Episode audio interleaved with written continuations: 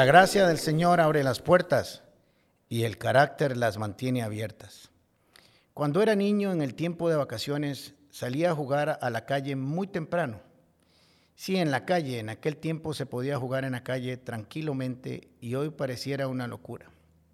Cuando transcurría la mañana y el sol calentaba, me daban, me daban unos dolores de cabeza fuertísimos. Pero había que seguir jugando a toda costa. Y hacía mi mejor esfuerzo para no hacerle caso, pero el dolor me ganaba.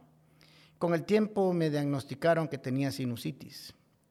Pero antes de saber qué tenía, cuando el dolor me vencía y regresaba a mi casa, le decía a mi mamá que tenía dolor de cabeza y ella lo primero que hacía era que me acostaba en mi cama y oraba por mí.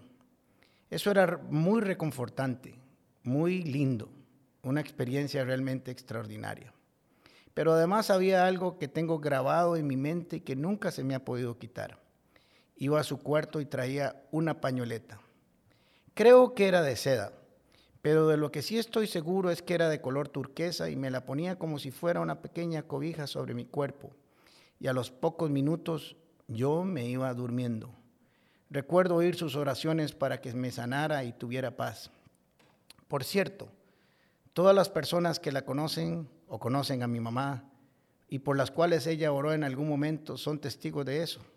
Uno se dormía cuando ella oraba casi de manera inmediata. Todavía me veo en la cama con esa pañoleta encima. Ahora sé que esa pañoleta representaba su amor, su oración, su cobertura sobre mí, y aunque ella ya no estaba en la habitación, yo sentía como si ella estuviera a mi lado. Yo sabía que ella iba casi todos los días a la iglesia y se llevaba su pañoleta. Eso me recordó el pasaje de Hechos capítulo 19 que dice, cuando ponían sobre los enfermos pañuelos o delantales que había tocado Pablo, quedaban sanos de sus enfermedades. Espero que me logren entender. No quiero decir que esa pañoleta tuviera algo mágico, ni mucho menos. Es lo que ella representaba y representa para mí. Ese recuerdo me puso a reflexionar y a pensar que algo así sucede en nuestras vidas. Tenemos vivencias dolorosas y momentos difíciles en nuestras vidas que nos marcaron para siempre como esos terribles dolores de cabeza. Pero también en medio de esos momentos difíciles podemos encontrar recuerdos fabulosos que no queremos olvidar, una luz en medio de la noche. Si había algo que no quería tener era ese dolor de cabeza. Pero cuando se acabó y Dios usó la medicina para curarme, también pecó, quedó un pequeño vacío, la pañoleta que se ponía sobre mi cuerpo. Ya no era necesaria, porque ya había sido sanado. Pero me hacían falta, mucha falta las oraciones de mi mamá. Pero estoy seguro, sin embargo, que ellas continuaron en su intimidad. Pero aquellos momentos juntos en mi cama, oyéndola orar por mi paz y por mi sanidad, se repetían constantemente en mi mente. Por cierto, no tengo una pañoleta como la de mi mamá, pero recuerdo orar por mis hijos cuando estaban enfermos de la misma forma que ella lo hacía por mí. ¿Qué te parece si hoy te tomas un tiempo para reflexionar? ¿Qué huella estás dejando en la vida de tus seres queridos y amigos en medio de sus situaciones difíciles o angustiantes de sus vidas?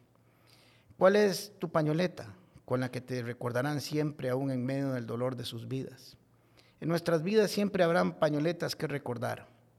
Sí, serán pañoletas en momentos difíciles, Pañoletas que se convierten en esos momentos oscuros en lindos recuerdos que no se borran nunca, pero que son capaces de borrar nuestro dolor. Estoy seguro que si haces un esfuerzo encontrarás tu pañoleta, no solo para con los demás, sino para con vos mismo. Eso le pasó a los israelitas. En medio de sus situaciones más apremiantes de su salida de Egipto, perseguidos por Faraón pensando que morían, hay algo que ellos nunca olvidaron y lo recordaban constantemente con alegría, aún en medio de su situación difícil. En Éxodo 13 nos dice, el Señor iba delante de ellos, los guiaba durante el día con una columna de, nube que se posaba sobre ellos y durante la noche les daba luz con una columna de fuego. El Señor nunca quitó delante de ellos la columna de nube ni la columna de fuego en todo el tiempo. Ellos recordaban esa columna y esa nube de la presencia del Señor, no al faraón, no al momento difícil, sino a su compañía. Puertas, con el pastor Alejandro Castro es otra producción de La Comu Podcast. Música por Chisco Chávez. Temas de Luis Fernando Caravaca y voz adicional de Jorge Vindas. Y si no lo has hecho todavía, suscríbete a Puertas el Podcast en Spotify o iTunes Podcast. Puedes seguirnos en nuestro Facebook, Instagram o YouTube como Comunidad Paz. Recordad, Paz se escribe con S. ¿Sabes por qué?